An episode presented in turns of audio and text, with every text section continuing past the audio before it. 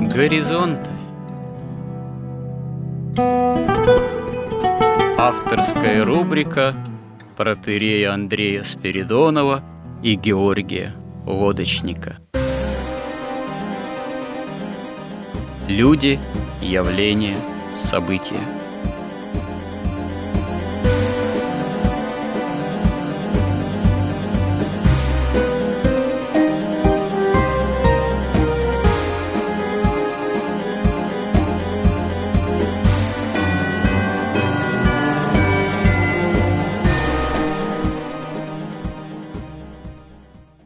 Добрый день, уважаемые радиослушатели.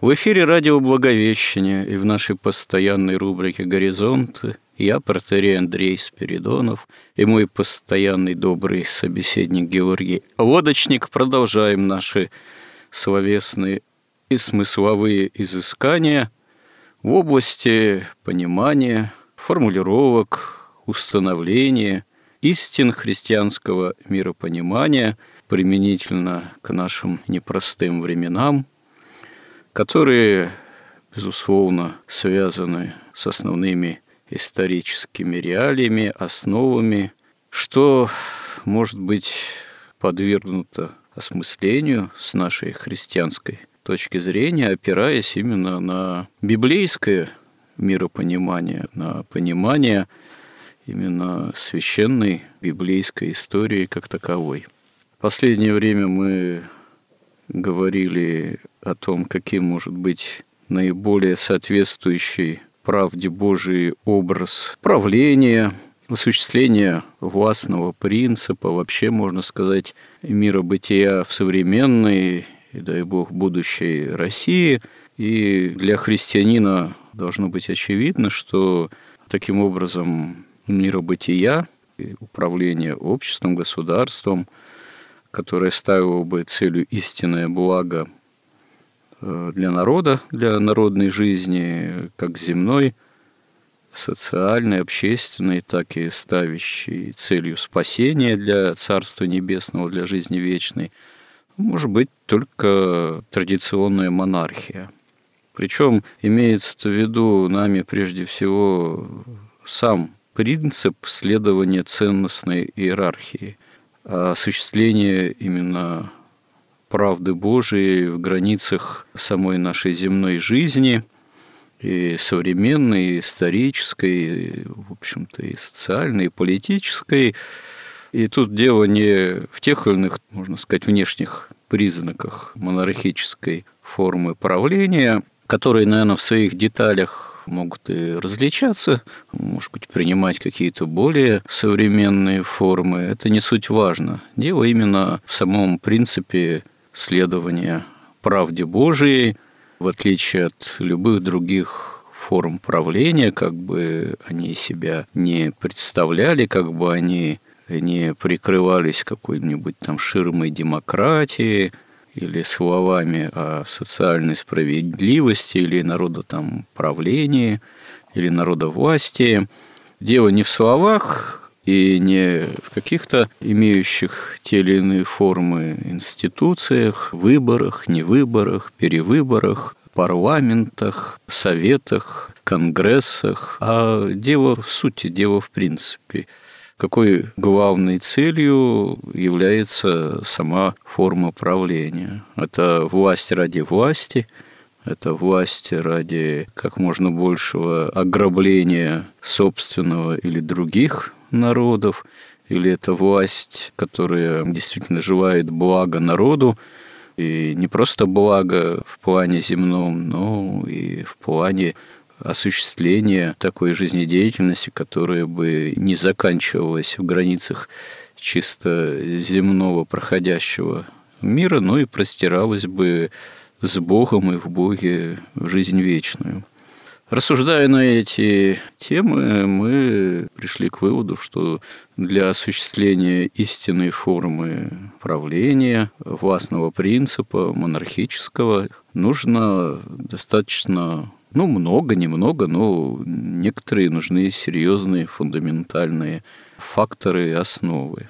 Нужна и ответственная правящая аристократия, жертвенная, служивая, которая у нас, в принципе, вообще не имеет места быть в настоящее время. И нужна традиционная культура, образ культурного бытия всех слоев общества, всего народа, без чего тоже осуществление истинной формы правления или там, власти крайне будет затруднительным. И если совершенно очевидно, что с аристократией или правящей элитой у нас, мягко говоря, проблемы, то с осуществлением культурного мира бытия у нас тоже не меньшие проблемы.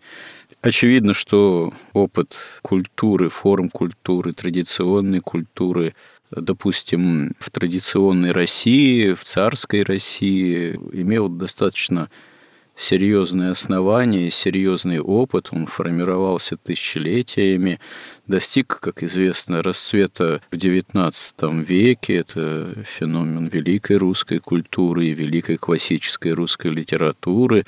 Это отдельный разговор, почему она, русская культура в XIX веке достигла такого рассвета и величия – и почему и претерпела довольно серьезный кризис уже в начале 20-го столетия со всеми великими личностями и фигурами и в литературе, и в музыке, и в изобразительном искусстве и так далее.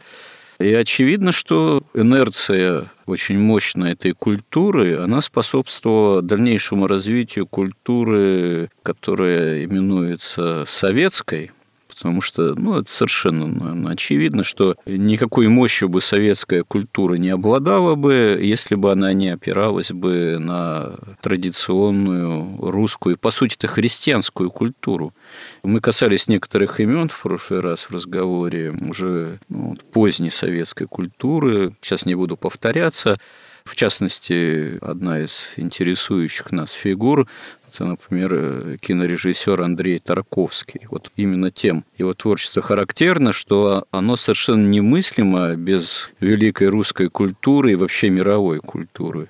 Там, допустим, без Иоганна Себастьяна Баха или без Льва Толстого и Федора Михайловича Достоевского, там, ну и так далее без великой русской поэзии, без стихов, например, отца Андрея Тарковского, поэта Арсения Тарковского, в творчестве которого, собственно говоря, мы найдем основанием всю, в общем-то, настоящую русскую великую поэзию. И сейчас, я не буду повторять всю нашу предшествующую беседу, мы пришли к тому, что человек современной культуры – это человек уже какой-то, ну, молодой человек, именно представитель современной культуры.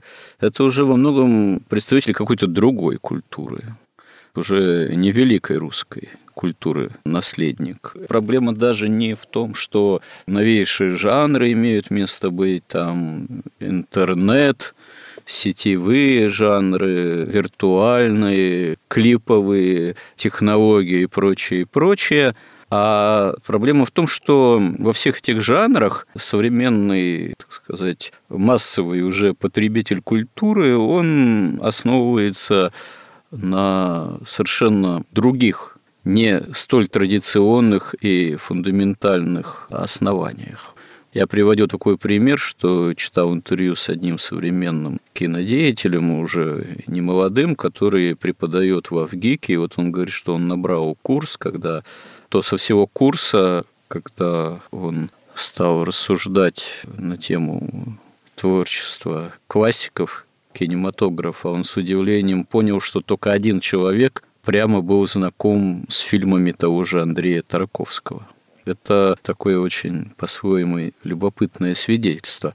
Но я э, хотел бы сейчас вот другую тему затронуть. Проблема в том, что утрачены или утрачиваются основания культурной жизнедеятельности не только в тех или иных жанрах самой культуры в чистом виде.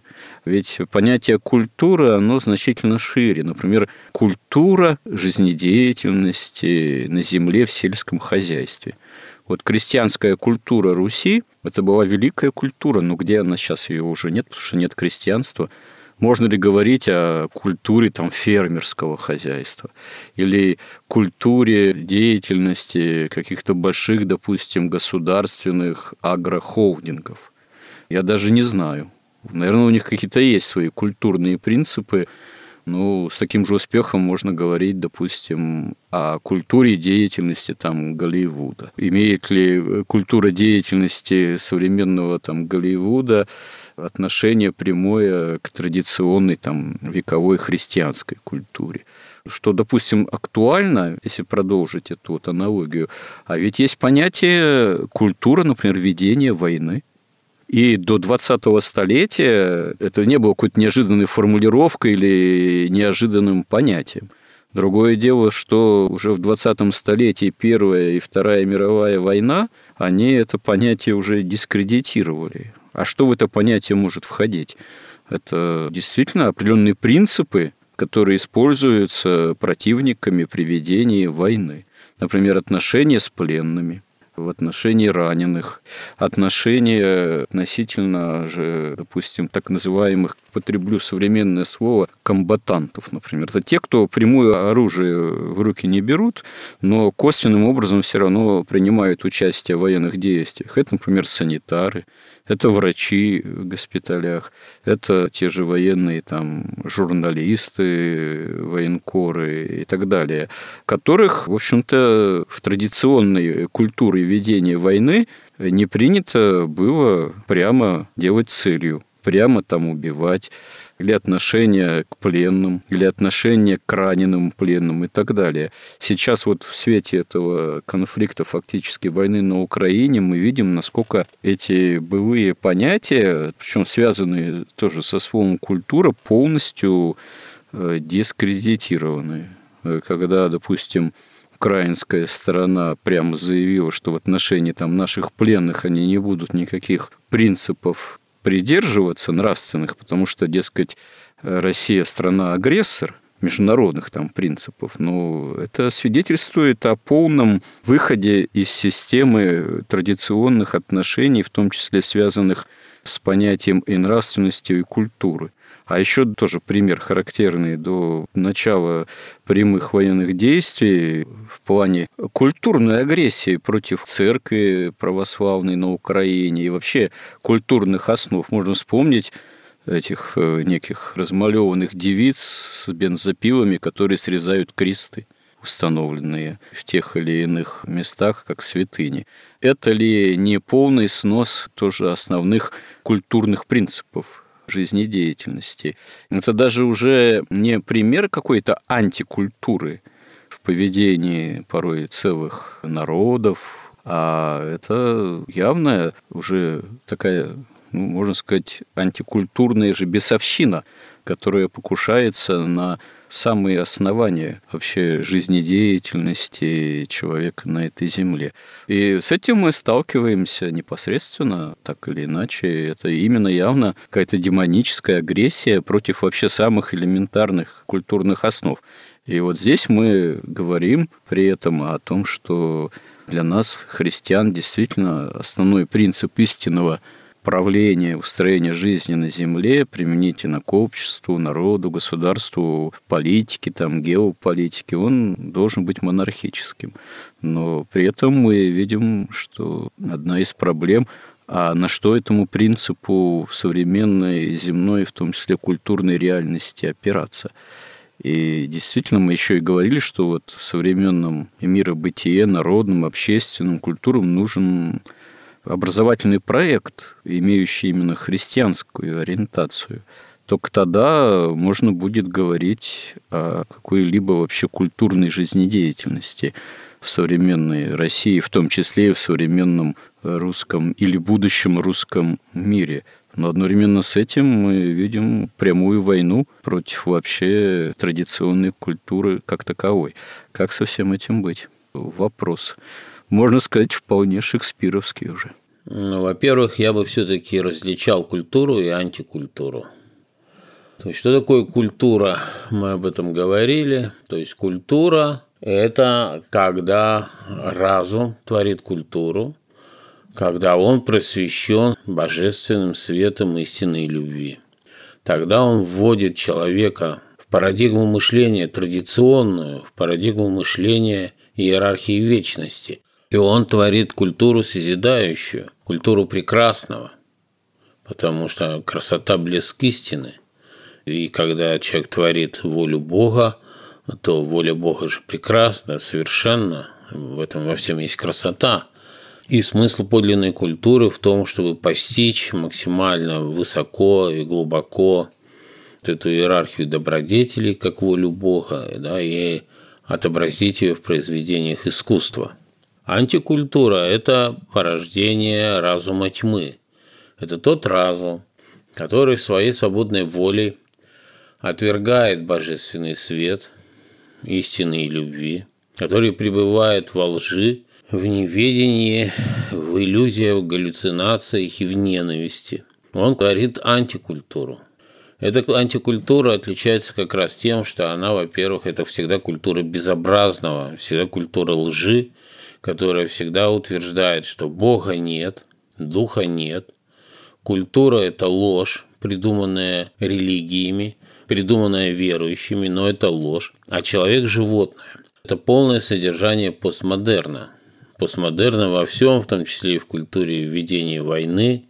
Но если человек – животное, если все основано на лжи, то, конечно, какие там могут быть отношения с пленными, какие-то нравственные. Это же все наносное, это все придумано, так сказать, христианами. Ничего этого нет. А человек – животное, зверь. Он должен, как зверь в войне, значит, использовать все средства. Ну и вообще, даже еще и древние китайцы говорили, что война – это искусство обмана. Поэтому мы живем сейчас не в культуре, мы живем в антикультуре. А вот э, заметьте, вот тоже, что характерно, вот, вы сказали, что тезис антикультуры, что человек это вообще фактически животное. Наверное, не случайно, и уже не первый год, и, наверное, даже и не первое десятилетие, я не зря упомянул в своем преамбуле тот же Голливуд, и что является одним из оснований именно культуры или антикультуры продукции Голливуда. А вот вероятно, что вот эта современная массовая культура а Голливуд, она идет даже дальше утверждения того, что человек скорее животное, чем нечто большее. Вот эта вся любовь к ну, образам, связанным, скажем так, с какой-то ну, некрофилией, все эти зомби-апокалипсисы, восставшие мертвецы, там какие-то вурдалаки, так сказать, и так далее и тому подобное. Это же не какие-то единичные произведения массового там кинематографа, это же целые саги, целые многосерийные опусы, которые очень активно навязываются современному зрителю, современному человеку и проникают в рекламу, проникают в индустрию там детских игрушек, и так далее и тому подобное. Но это же любовь уже или навязывание образа не просто человека, животного, а мертвечины. Именно некрофилия с таким большим замахом отработанная уже. Это уже такая явная область демонической какой-то культуры, получается, или антикультуры образности. Это что же, по сути, совершенно, видимо, не случайно в отношении того, что вы вот сказали. Ну да, разумеется, культурная революция в США началась в 60-х годах. Это целая теория социологии. Значит, ее в основном все основатели ее были евреи, которые жили в Германии, во Франкфурте. Это так называемая франкфуртская школа. От фашистов они сбежали в США. В США их приняли с удовольствием, и, собственно, все их теории, все их идеи начали реализовывать на практике в 60-х годах. Я недавно посмотрел фильм 60-х, там с начала или даже конец 50-х «Римские каникулы». Но это просто как бы как смотрится чем-то совершенно фантастически прекрасным, каким-то духовным, полным какой-то красоты кино. Даже удивительно. И совершенно удивительно, что прошло, ну сколько, ну прошло 60 лет. За 60 лет это совершенно неузнаваемо изменился Голливуд. Это же не как-то там само собой происходит, это системно, шаг за шагом. Изменялось все искусство, в том числе музыка. Вот если рок даже, рок-музыка, как раз она тогда возникла, уже это была как раз часть стратегии культурной революции. Но она возникла как протест, и в ней, так сказать, может быть, было не так много какой-то красивости такой, но в ней была какая-то чистота вот этого протеста против власти денег, против вот такой всеобщей продажности, вот всего этого ростовщичества, вот всего вот этой как бы пошлости вот этой капиталистической жизни. Да. В нем было что-то чистое. Но к рок-музыке сразу примешались наркотики, причем уже точно известно, что эти наркотики, особенно вот этот синтетический наркотик. ЛСД. ЛСД, да, его распространяла прямо там спецслужбы американские. То есть она входила в эти одновременно с этими продюсерами. Но он, собственно говоря, и синтезирован-то был как синтетический наркотик, видимо, не без участия самих же спецслужб как таковых, скорее всего. Ну да.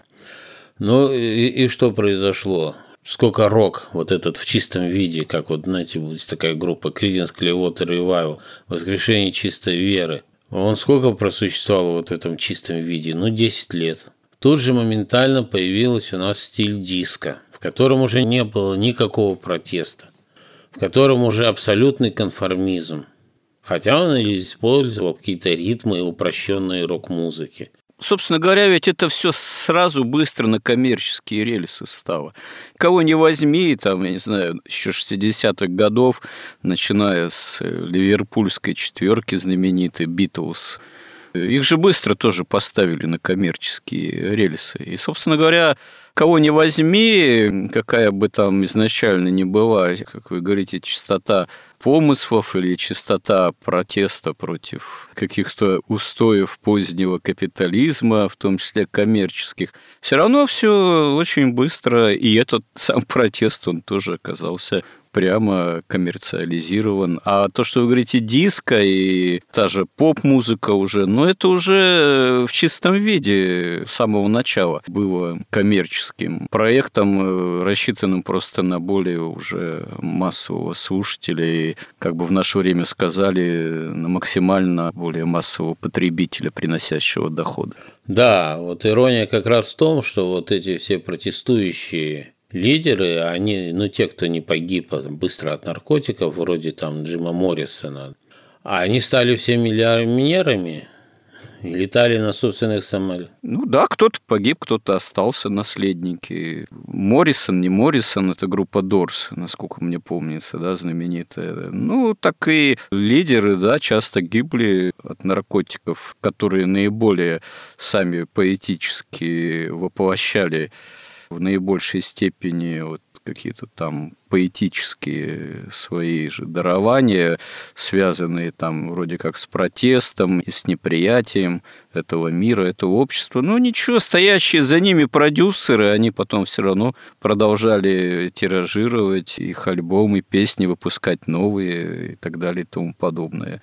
Тут, как говорится, типичный, что ли, капиталист, продюсер или кто он его никогда особо не будет нравственно терзать, что он все равно потом свою прибыль осуществляет на образах, казалось бы, того, кто против этого имел какие-то нравственные и облекаемые в поэтические формы возражения. Еще даже и лучше. Это еще можно лучше представить, найти еще большее число слушателей, и этот протест можно еще лучше растиражировать и еще больше доход с него получить.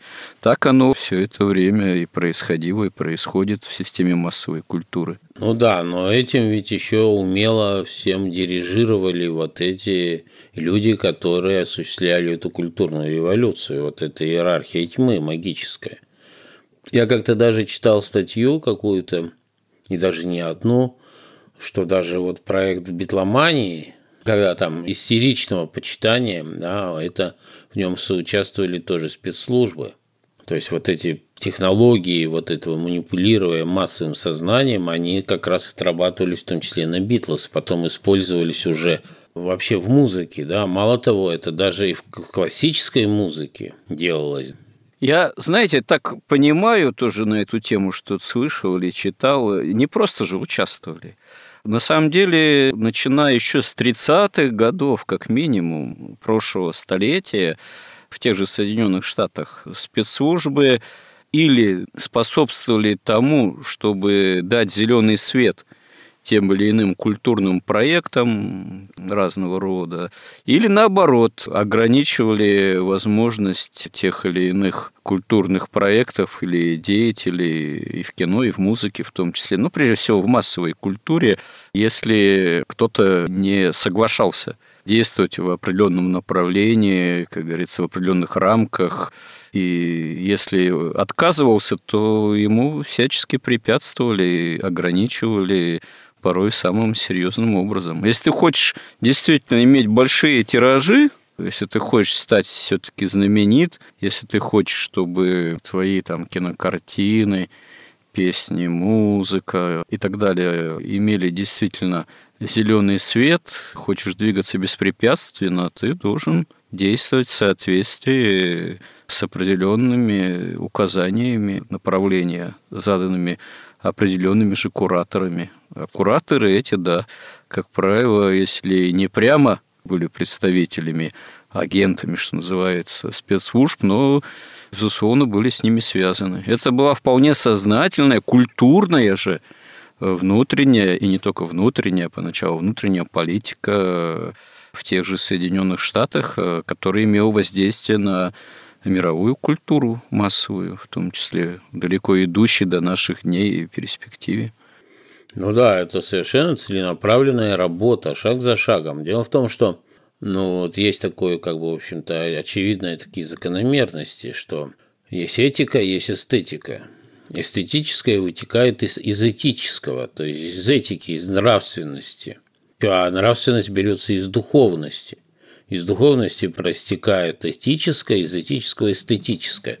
Но если вы начинаете искажать эстетическое, достаточно длительное время, у вас начинает искажаться этическое. То есть это получается обратный процесс тоже, обратное воздействие? Обратное воздействие, конечно, все же взаимосвязано. Вот если, например, люди жили до вот этого рока, особенно, и в том числе даже джаз не был сначала таким как бы деструктивным, то все-таки музыка была достаточно гармоничная. И даже авангардная музыка, например, там, скажем, Стравинского, она все-таки достаточно гармоничная была и очень осмысленная. Тот же Прокофьев вот в дневниках своих писал, что он стремился все сделать все новей, новей, новей, новейшей гармонии. Потом он понял, что есть предел. Он пишет, я понял, что есть предел, что дальше, если я начну с формами так сказать, экспериментировать, то я утрачу смысл и красоту музыки, она потеряет смысл и красоту. И он остановился. Дальше уже шнитки, так сказать. Он остановился, и он наоборот, у него музыка стала после этого удивительно более даже мелодичная, как, например, там балет Ромео и Джульетта или там его совершенная вершина, там шедевр, это опера «Война и мир», то есть это уже такие осознанно понял как композитор и вернулся, так сказать, в классическую культуру. Он не стал переходить эту грань. А вот как раз рок-музыка, она хоть была как бы и чистой, но она уже разрушала вот этот гармонический мир. Она еще сама в себе какую-то гармонию простую содержала, но уже следующие шаги, там всякие начинаются там панк-роки, потом всякие эксперименты. Самое главное, что из этого очень быстро, за 10 лет, вот этот дух протеста выветривается, и приходит дух абсолютного конформизма, наслаждения, гламура, и музыка становится гламурной фактически. И она становится очень примитивной, и в конце концов рэп – это уже какое-то вообще, я даже не знаю, как сказать. В общем-то, рэп родился, это что-то вроде шансона американских негров, тюремного, но начинался так – это крайне интересная тема, но боюсь, что мы в нее просто не можем сейчас углубляться.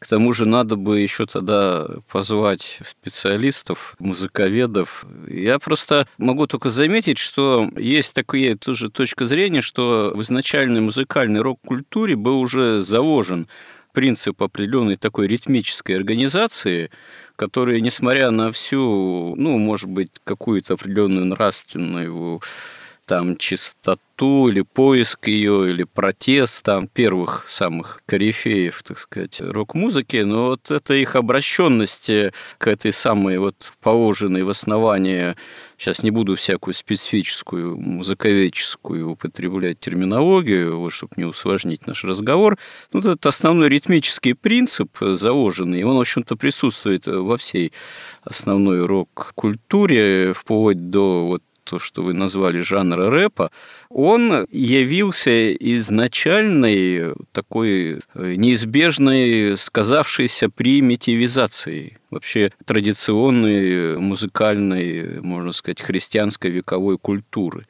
И вот эта вот э, изначально заложенная примитивизация, некая примитивность такая вот музыкального лада, э, так сказать, битрейта такого вот, она, собственно говоря, за десятилетия э, легко привела к окончательному примитиву, в том числе и ритмическому. Вот рэп же это такой крайне уже ритмический примитив, надо сказать. Есть какие-то чудаки, которые даже евангельское повествование решили изложить в стиле рэп, но слушать это нормальному христианину просто невозможно, так сказать.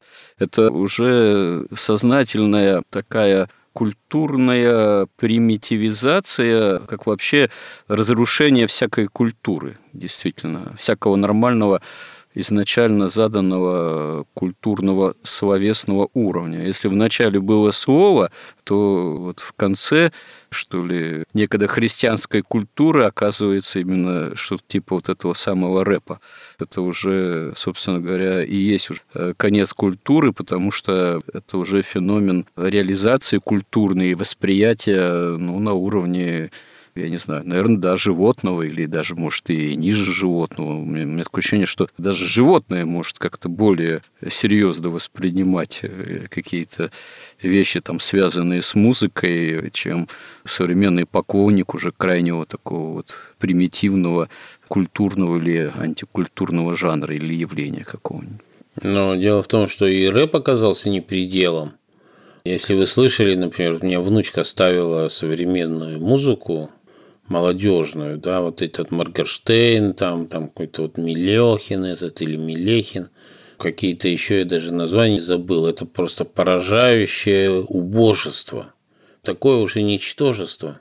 Ну, Моргенштейн, да, но это уж, по-моему, бесовщина какая-то прямая музыки там массовой. Там поражает абсолютным ничтожеством. То есть, и сейчас вот ты даже едешь в машину, включишь там наше радио, да, там какие-то новые, я даже не знаю, кто исполнители, но там уже нет ни текстов, какие-то тоже убогие, ни музыки, ни пения. То есть инструментами как-то они еще пользуются там, но не как там Led Zeppelin, но хоть как-то. Ну, короче говоря, вот эта музыка, ну не на нашем радио, а вот эти Моргенштерновская и прочее, она как бы разрушает окончательно какие-то вообще способности мышления в человеке. То, что называется культурным кодом, окончательно разрушает. Да, то, как писал вот Владимир Шмаков, что если человек удовлетворен низшими формами мышления и чувствования, он не только не может стремиться к более высоким, даже не подозревает об их существовании. Вот эти слушатели Маргерштейна, а они же считают, это вершина по постмодернизму это вершина искусства, это же прогресс, это самое последнее. Это там какой-нибудь Zeppelin или DOS, это какое-то старье, и вообще, не говоря там, а там, наверное, о Бахе они даже не слышали такого слова. И ведь это же происходило не только с музыкой. Понимаете, вот с этим роком произошла еще удивительно, не то что удивительно, а это все как бы показывает об уровне вообще искусства, вот манипуляции. То есть рок возник как протест против кого? Как раз против денег, против финансовой олигархии, против вот этой вот иерархии тьмы. Но они его обратили, этот протест вдруг очень быстро, через 10 лет, выродился в протест против традиционной культуры, против традиционной этики, против традиционной нравственности и против вообще родителей. И это было ведь не просто только в музыке. Музыка, она становилась как бы, если ты такой рокер, там, то ты уже против там семьи, собственности и государства, грубо говоря, потому что ведь что такое культурная революция? Это соединили идеи Маркса и Фрейда. потому что культурная революция именно разрушает основание культуры, она разрушает женскую и мужскую природу. После этого между ними невозможно творческое взаимодействие, именно оно рождает культуру, поэтому культура уже не может просто рождаться. Понимаете, если женщина феминистка, а мужчина утратил всякие мужские свойства, его разум, он как бы настолько уже деградировал, что он слушает какого-то Маргерштейна, так о какой культуре может речь идти? Семья становится невозможна. Не только семья, как домашняя церковь, а просто семья становится уже чудом каким-то. И люди, конечно, в такой ситуации перестают рожать, а это одна из главных целей – сокращение населения. Она в том числе через культуру реализуется. И помимо музыки то же самое же происходило и с живописью. В живописи тоже у них есть такие статьи, где три поколения настоящих гениальных американских художников были фактически уничтожены. Их работы не покупались не выставлялись на аукционах, они вообще не ценились, говорили, а это все было, это все подражание, это все прошлое, это все ерунда. Зато брали какого-нибудь там полудурка, который нарисовал там банку Кока-Колы, и говорили, вот он первый нарисовал банку Кока-Колы. Богородицу многие рисовали там, этих там людей, а банку Кока-Колы он первый, вот оно открытие, вот оно как бы бездуховность нашей цивилизации, вот он ее открыл. И берутся его работы, продаются на аукционе, выставляются, и сами эти олигархи покупают ее там за 10 тысяч долларов. Через год на этом аукционе они покупают их работы за 100 тысяч долларов. Потом они продают, покупают за миллион. Потом, когда там уже она, ну не за миллион, может там за 200 тысяч, когда цена еще растет, они продают весь этот мусор. Вообще живопись превратилась в акции биржевые. Ее как бы качество оценивается биржевыми котировками на аукционах. И все. И поскольку там совершенно там неважно, там они все ничтожества. Ты выбираешь любого и начинаешь его продвигать, делать его гением. Огромное количество критиков, которые это все объясняют, почему это все так гениально, что белое это черное, а черное это белое. Это целая индустрия. То же самое в театре. В театре этот лозунг, что автор спектакля – режиссер. Да, есть автор пьесы, там какой-нибудь там устаревший там Шекспир, а вот современный режиссер сейчас он покажет. То есть фактически возникает институт интерпретации, вот мы говорили, что был создан институт интерпретации научных данных, а сейчас уже целый институт существует интерпретации классики, традиционной, высокой где объясняется, что там нет ни любви, ничего нет, это все человек-животное. Даже опера, даже такой термин у певцов появился – режопера, то есть опера режиссера. Вы посмотрите, что делают там, например, с Евгением Онегиным или с «Пиковой дамой». Там даже наши певицы отказываются в постановках. Настолько это чудовищно, то, что делается. Поэтому это такая системная работа. Кстати говоря, а где грань-то? Ведь режиссеры имеют право на интерпретацию, и режиссер, безусловно, имеет право на толкование. Я вот, может быть, даже уже приводил пример, может, повторюсь, но я вот, например, читал записки одного современного, правда, уже покойного переводчика, в том числе Шекспира, или интервью тоже с одним из авторов-переводчиков, неважно. Там есть интересное замечание, что на самом деле, например, Шекспира классического перевести один к одному просто невозможно. Потому что он на своем еще староанглийском языке гораздо более многозначен и многословен, чем мы видим в русском переводе, в современном, там, кого не возьми, хоть там Лозинского, хоть Пастернака, хоть кого-то из современных переводчиков. Э, всегда такой переводчик, он уже выступает некоторым интерпретатором, потому что он все равно вынужден выбирать нечто из словесного многообразия, которое имеет место быть в оригинале. Потому что если попробовать сделать такой своего рода подстрочник, который один к одному передает э, тот же текст Шекспира, ну, сама пьеса будет неподъемных размеров, в том числе не только для читателя, но и для переводчика. Поэтому любой постановщик, он все равно в любом случае интерпретатор. Он никогда один к одному того же там Шекспира не поставит. Но тут вопрос скорее в том, а где грань, где границы, на что может пойти постановщик, там, режиссер, в этом смысле сотворец или кто,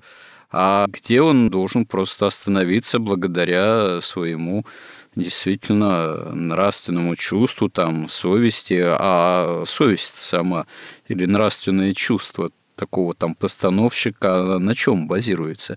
Вероятно, мы здесь как раз и придем к такому выводу, что этот базис, эти ограничения, если их можно назвать ограничениями, должны основываться на системе традиционной культуры, традиции, которая придерживается определенной совершенно изначально богоданной иерархии ценностей.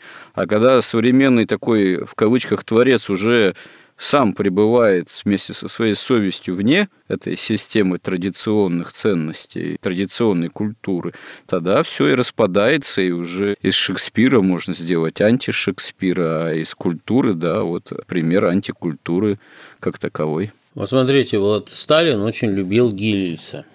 И после войны он его отправил в США, потому что в США почти ничего не знали там о советской России.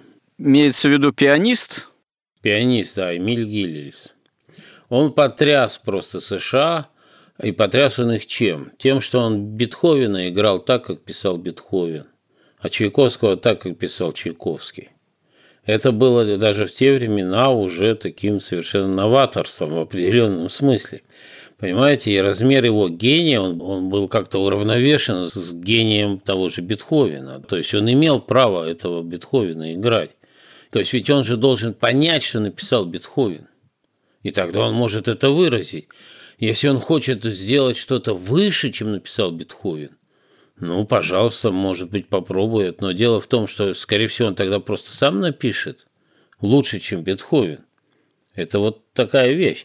То же самое режиссер. Вот Шекспир. Но если ты совсем безмозглый и тупой, ты даже не понимаешь, что Шекспир написал. Ты его текст оцениваешь с высоты своего недоразвитого культурного уровня. И ты видишь везде вместо любви похоть, вместо веры, значит, подлость и ложь. И ты, когда вообще ты просто знаешь, что если ты будешь говорить о любви, то тебе просто не дадут золотую маску. Ты должен говорить о похоти, тогда, может быть, ты и получишь золотую маску. Но здесь, видимо, еще это проистекает, собственно говоря, если все ставить точки над «и», из того, что Шекспир-то был все-таки верующим, христианином, скорее всего, а какой-нибудь, я не знаю, современный режиссер с фамилией не больше и не меньше, как Богомолов или там Серебренников, они веры не имеют христианской. Поэтому у них там любовь действительно превращается прямо в похоть, потому что они не верят, что кроме похоти может что-то быть, потому что вообще веры не имеют в Бога. Потому что одновременно ведь развивается и психология, секулярная, которая именно это и доказывает, что человек животное, она из этого исходит, она таким образом пытается людей как-то еще лечить и психоанализ, и все это системно, это абсолютно системно во всех вот этих отношениях. А с точки зрения перевода, ну, разумеется, понимаете, язык – это сама по себе иерархия смыслов, это взгляд на мир. И из одного языка в другой невозможно перевести, потому что это, так сказать, разное представление о мироздании. Поэтому вы берете, вы понимаете, что говорил Шекспир – на древнеанглийском языке, и вы должны перевести ее в нашу культурную парадигму на нашем языке. То есть это такая сложная, действительно тоже творческая работа. Пушкин он вообще никуда не переводится. Он переводится, но теряются все смыслы. А здесь как раз от понимания контекста же зависит. Пушкин, он понимаем именно только в системе русской культуры истинным образом. А русская культура – это христианская культура изначально, причем многовековая христианская культура. Ну, тут мы, собственно говоря, возвращаемся с того, чего и начали, то, что Настоящая культура – это культура всегда традиции. Применительно к русскому миру, русскому народу, русскому человеку, как традиционному человеку. Это человек именно культуры, русской. Это человек в таком случае христианской культуры, будь это представитель аристократии, или будь это представитель простого народа, тот же какой-нибудь крестьянин, допустим, русский, что русский крестьянин не был разве культурным человеком? Да нет, он был культурным человеком, культурным благодаря культуре своей жизнедеятельности на земле сельскохозяйственной, благодаря христианской культуре, в том числе словесной, письменной, музыкальной, хоровой, там, которую он впитывал регулярно за богослужением в храме. Это все имело свое прямое воздействие на его жизнь и повседневную, и в жизнь в семье, и в воспитании там, и детей, и так далее и тому подобное.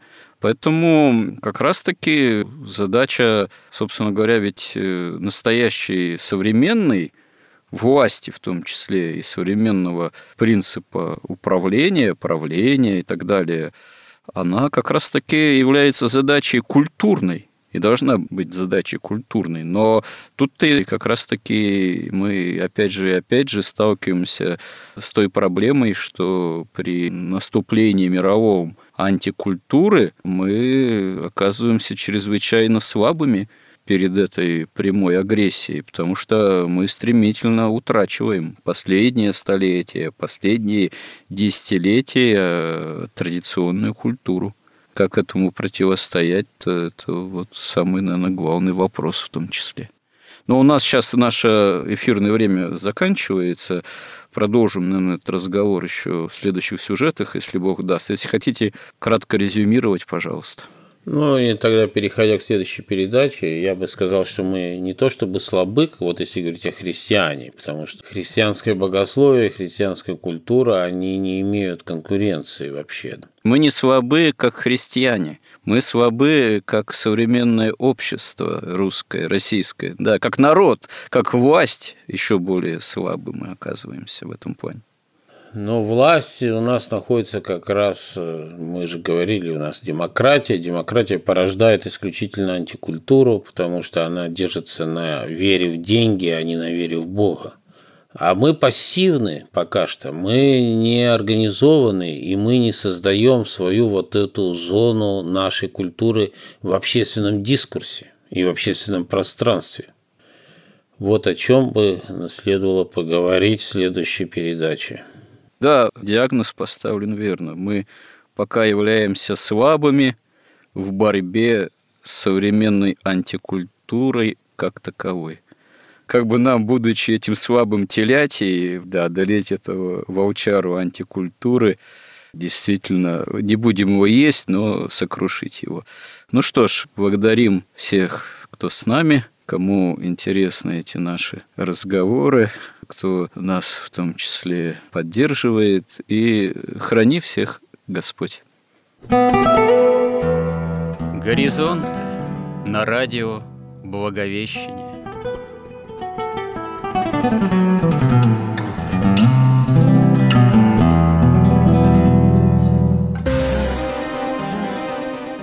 Разговор вели протерей Андрей Спиридонов и Георгий Лодочник –